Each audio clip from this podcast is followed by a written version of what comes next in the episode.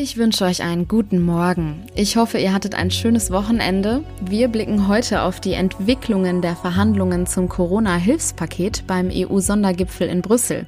Bis zum frühen Morgen gab es hier noch immer keine Einigung. Wir schauen gleich mal genauer, was da eigentlich los ist. Und außerdem ein Thema im Aufwacher. Immer häufiger kommt es zu Verstößen gegen die Corona-Schutzmaßnahmen. Wie hat sich dazu eigentlich die Lage auf der Urlaubsinsel Mallorca entwickelt? Da hatten ja Videos von illegalen Partys am Ballermann für Aufruhen gesorgt. Heute ist Montag, der 20. Juli 2020. Ich bin Julia Marchese. Schön, dass ihr zuhört. Der Rheinische Post Aufwacher. Der Nachrichtenpodcast am Morgen. Bevor wir auf die aktuelle Nachrichtenlage schauen, noch ein kurzer Blick aufs Wetter. Mit dem Wochenende enden leider auch die warmen Temperaturen. Der Morgen startet in NRW mit vielen Wolken und gebietsweise ist auch schauerartiger Regen möglich. Der Deutsche Wetterdienst meldet Höchsttemperaturen zwischen 21 und 23 Grad. In der Nacht kann es manchmal richtig frisch werden, mit Tiefstwerten bis zu 8 Grad. Morgen dann kein Regen, sondern Sonne und lockere Wolken mit Höchsttemperaturen bis zu 23 Grad. Der EU-Sondergipfel geht nach Tag drei weiter in die Verlängerung. Und noch immer geht es um das europäische Wiederaufbaupaket gegen die Corona-Folgen. Irgendwie kommt man nicht zu einer Einigung, was das Finanzpaket angeht. Die einen sind bereit, viel Geld zur Verfügung zu stellen, die anderen halten es für falsch. Die Gespräche wurden heute am frühen Morgen unterbrochen und sollen am Nachmittag wieder aufgenommen werden. Sarah Geitzerde berichtet für die Deutsche Presseagentur aus Brüssel. Sarah, könnte dieser Gipfel einer der längsten in der Geschichte der EU werden? Ja, wir sind nicht mehr weit vom bisherigen Rekord entfernt. Der wurde im Dezember 2000 in Nizza aufgestellt. Damals haben die Staats- und Regierungschefs einen neuen EU-Vertrag ausgehandelt und das gelang erst am frühen Morgen von Tag 5. Im Juli 2020 hier in Brüssel sind wir jetzt schon bei Tag 4 immerhin. Wie ist die Stimmung unter den Staats- und Regierungschefs? Puh, angespannt und gereizt nach allem, was hier in Brüssel so zu hören ist. Kann man sich auch gut vorstellen. Bei den tagelangen Diskussionen dazu nur wenig oder sogar kaum Schlaf und dann noch der Druck, dass es ein Desaster wäre, wenn dieser Gipfel scheitert. So ist das wohl auch zu erklären, dass zum Teil Schuldzuweisungen sogar mit persönlichen Angriffen auf einzelne Staats- und Regierungschefs hier verbunden wurden. Österreichs Kanzler Kurz wurde zum Beispiel schon vorgeworfen, nicht zuzuhören. Er würde sich lieber um Medienarbeit kümmern. Frankreichs Präsident Macron soll mit Unterstützung von Kanzlerin Merkel irgendwann auch mal kräftig auf den Tisch gehauen haben, heißt es. Heute Nachmittag geht es dann endlich weiter. Was ist darüber bekannt? An welchem Punkt stehen die Gespräche denn? Also es gibt mittlerweile schon deutliche Fortschritte auf dem Weg zu einem Corona-Krisenpaket. Paket. Die Staats- und Regierungschefs sollen heute Morgen einem Kompromiss näher gekommen sein, aber die vollständige Einigung, die fehlt noch. EU-Ratspräsident Michel will laut Diplomaten hier in Brüssel wohl dementsprechend einen neuen Verhandlungsvorschlag vorlegen. Der soll so aussehen, dass der Anteil der Zuschüsse im Corona-Rettungsprogramm auf 390 Milliarden Euro gesenkt wird. Ursprünglich waren 500 Milliarden Euro an Zuschüssen geplant, aber dagegen gab es heftigen Protest von den sogenannten sparsamen Vier. Das sind die Niederlande, Österreich, Dänemark und Schweden. Und Finnland hat sich da zuletzt äh, auch noch angeschlossen. Danke, Sarah Geizerde in Brüssel. Gerne, tschüss. Immer häufiger kommt es mittlerweile zu Verstößen der Corona-Schutzverordnungen. Trotz der aktuellen Situation sind Menschenansammlungen und Partys irgendwie keine Seltenheit mehr. Öffentliche Plätze müssen geräumt oder sogar gesperrt werden.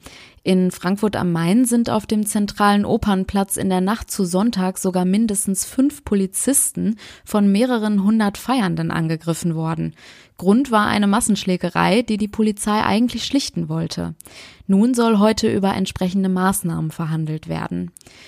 Viele fürchten also irgendwie nicht ohne Grund die zweite Corona-Welle. Und einige Länder haben ja auch schon wieder härtere Maßnahmen zur Senkung der Infektionsrate eingeleitet. Auf der Urlaubsinsel Mallorca haben vor rund einer Woche Touristen ohne Maske und Abstand ausgelassen am Ballermann gefeiert. Kurz danach wurde für zwei Monate die Zwangsschließung der Lokale beschlossen.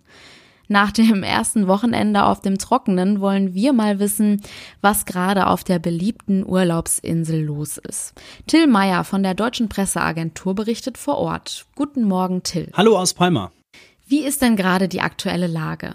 Es war sehr ruhig, aber das ist es seit Corona immer. Es gibt momentan wirklich keine Partys und die gab es auch vorher nicht. Ich muss das mal klarstellen. Am Ballermann, also an der Playa de Palma, ist nichts los, wie schon das ganze Jahr. Natürlich gab es da diese Videoaufnahmen vom vorletzten Wochenende und natürlich haben sich die Leute da falsch verhalten, aber wir reden hier vielleicht von 100 Leuten, die die Sicherheitsabstände nicht eingehalten haben. Und ich will das auch gar nicht in Schutz nehmen, aber das kommt in den Straßen am Ballermann oder beim englischen Pendant in Magaluf genauso vor wie an anderen Stellen auf der Insel oder auch in Deutschland. Was für Maßnahmen wurden denn jetzt eigentlich ergriffen? Insgesamt wurden da jetzt an der de Palma zwei Straßen geschlossen, die Bierstraße und die Schinkenstraße. Die Schinkenstraße, dort wo der Bierkönig ansässig ist, die war eh noch nicht geöffnet. Also da hatte bisher nur eine Wurstbude geöffnet und in der Bierstraße sind geschätzt vier Kneipen von dieser zwei Monatssperre betroffen. Alle anderen kleinen Bars, von den wenigen, die aufgemacht haben seit Corona, sind nicht betroffen. Alles halb so wild. Wie kann man sich das denn gerade so vor Ort vorstellen? Ich würde schätzen, da sind vielleicht jetzt 500 Personen an der de Palma, die unter das Klientel Partyurlauber fallen würden. Und normalerweise sind es zu dieser Jahreszeit ja mehrere tausend beziehungsweise zehntausende sogenannte Sauftouristen. Das wurde medial alles schon sehr hochgeschaukelt. Aktuell hat die mallorquinische Polizei viel mehr Probleme zum Beispiel mit spanischen Studenten vom Festland, die am Strand feiern oder auch mit illegalen Finkerpartys, die aufgelöst werden. Und wie geht es den Touristen derzeit? Können die den Urlaub jetzt noch richtig genießen? Die Touristen nutzen natürlich den Platz, den wir jetzt aktuell haben. Also Mallorca war seit Jahrzehnten nicht so leer zu dieser Jahreszeit und das ist eben auch ein besonderer Reiz. Auch wenn die Maske beim Stadtbummel bei 35 Grad natürlich nervt, aber am Strand, in der Natur, am Tisch im Restaurant zum Beispiel, da muss man keine Maske tragen. Und ich habe Urlauber gesprochen, die mir erzählt haben, dass sie ihren Urlaub noch nie so genossen haben wie in diesem Jahr. Also leere Strände, wenig Verkehr, viele Rabatte. Mallorca ist schon besonders momentan, auch wenn wir natürlich alle für den Tourismus und die Angestellten hoffen, dass es sich schnell wieder normalisiert. Und kann man jetzt überhaupt noch irgendwo feiern auf der Insel? Nirgends. Die kleinen Diskotheken und Clubs dürfen öffnen, aber eben nur mit 30 Prozent ihrer normalen Gästezahl und es darf nicht getanzt werden. Dazu noch die Maskenpflicht. Da geht natürlich niemand hin. Und deswegen haben die Nachtclubbetreiber zusammen mit ihren Angestellten auch unter der Woche demonstriert, weil die natürlich auch um ihre Existenz fürchten, vor allem die Clubs in Palma selbst. Das, was man momentan macht, ist die Straßencafés nutzen, also abends einfach beim Bierchen gemeinsam draußen sitzen.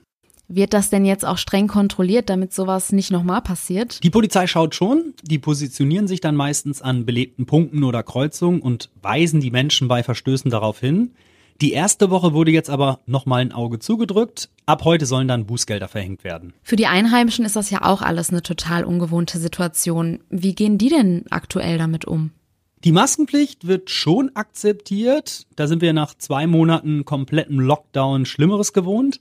Aber die finanzielle Situation ist natürlich schon verheerend. Es gibt kaum Jobs, die hier nicht direkt oder indirekt vom Tourismus abhängig sind und das merkt natürlich jeder. Also viele sind noch in Kurzarbeit und wenn man bedenkt, dass die meisten Mallorquiner im Sommer ihr Geld auch für den Winter mitverdienen, dann kann man schon verstehen, dass da viele Angst haben, wie es eben weitergehen soll. Also wir hoffen das Beste. Vielen Dank für die Eindrücke, Till Meyer. Ja, schönen Montag noch. Viele Grüße von der Insel. Und jetzt noch kurz einen kleinen Überblick über Themen, die heute wichtig werden. Nach einem Corona-Ausbruch in einem Schlachtbetrieb im niedersächsischen Lohne läuft der Betrieb vorerst weiter.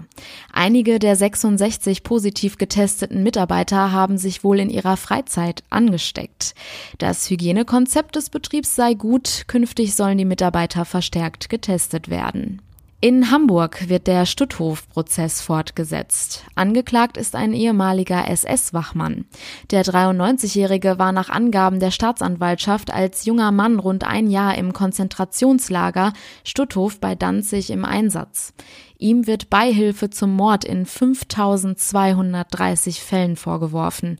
Heute wird das Plädoyer des Verteidigers und die letzten Worte des Angeklagten erwartet. Und noch ein kleiner Tipp. Wer heute noch nichts vorhat, könnte hautnah bei einer Kunstaktion dabei sein.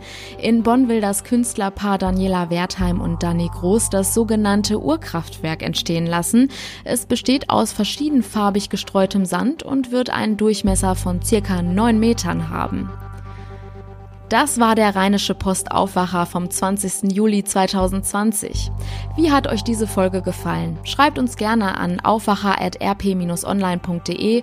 Vielen Dank. Mein Name ist Julia Marchese, kommt gut in die neue Woche und habt einen schönen Tag. Macht's gut. Mehr bei uns im Netz www.rp-online.de